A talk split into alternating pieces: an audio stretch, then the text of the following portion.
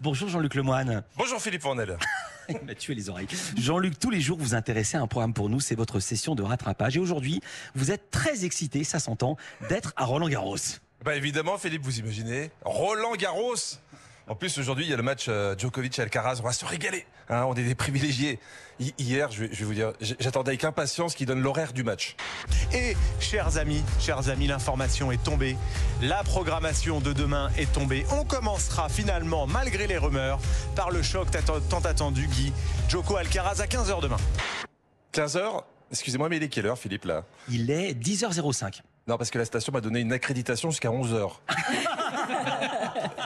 Euh, et, encore, j'ai accès à aucun cours.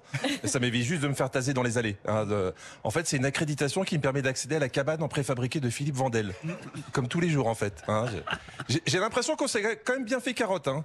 Est-ce que vous vous rendez compte qu'on a fait toute une délocalisation juste pour avoir une interview en exclusivité de Nelson Montfort J'aime beaucoup Nelson Montfort, mais je pense que si on lui avait demandé de venir en studio, il serait venu.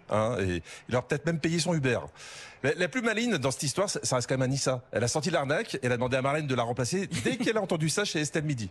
Ce qui étonne cette année à Roland Garros Rémy, c'est la charte à laquelle sont soumises les hôtesses. L'épilation, notamment, mm. est désormais obligatoire. Alors, obliger les hôtesses à s'épiler pour travailler à Roland Garros, est-ce que ça vous ça, c'est Anissa. Dès qu'on lui parle épilation, elle, panique. Hein. Elle se roule en boule, elle va se cacher sous un bureau.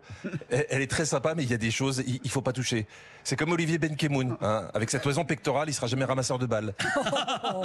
N'empêche, vous vous rendez compte qu'avant, on parlait des Français à Roland On, parlait de leur parcours dans le tournoi. Maintenant, on est sur la longueur des poils des hôtesses. Il y a un truc qui a vrillé. Et c'est vrai que chez les hommes, alors d'habitude on disait, tiens, en deuxième semaine, il n'y a plus de Français à Roland Garros.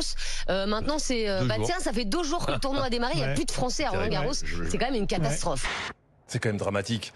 Aujourd'hui, quand tu as un Français au deuxième tour, ça veut juste dire que deux Français se sont affrontés au premier. Hein. Pourtant, on est un, pays qui aime le tennis. La preuve, quand Yannick Noah s'est mis à chanter, on a même acheté ses disques. Ça, veut dire qu'on aime nos sportifs.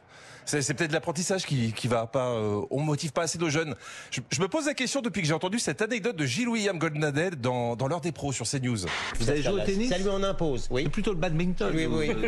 j'ai joué au tennis et j'ai jeté la raquette euh, sur mon fils quand il m'a battu alors qu'il avait jamais joué de sa vie. Ça a été la fin de ma période tennistique. Et en plus, vous tapez votre fils, ça c'est encore autre chose. Vous voyez, le tennis ne brise pas que des raquettes, il brise aussi des familles, Philippe. Perdre face à quelqu'un qui n'a jamais rien gagné, moi, il m'arrivait la même chose. Sauf que mon adversaire s'appelait Richard Gasquet. Sinon, sur, sur BFM TV, on a aussi pu découvrir l'Armada, un, des plus grands rassemblements de voiliers en France qui se tient en ce moment à Rouen. Une, visite à faire en famille. Une famille, euh, en général, arrive à visiter 3-4 bateaux dans la journée. Combien de marins qui se baladent dans la ville Il y a 2000 marins, ce sont 11 nationalités différentes, donc il y a un côté euh, pittoresque. Et ils font la conquête, effectivement, des filles de la ville aussi.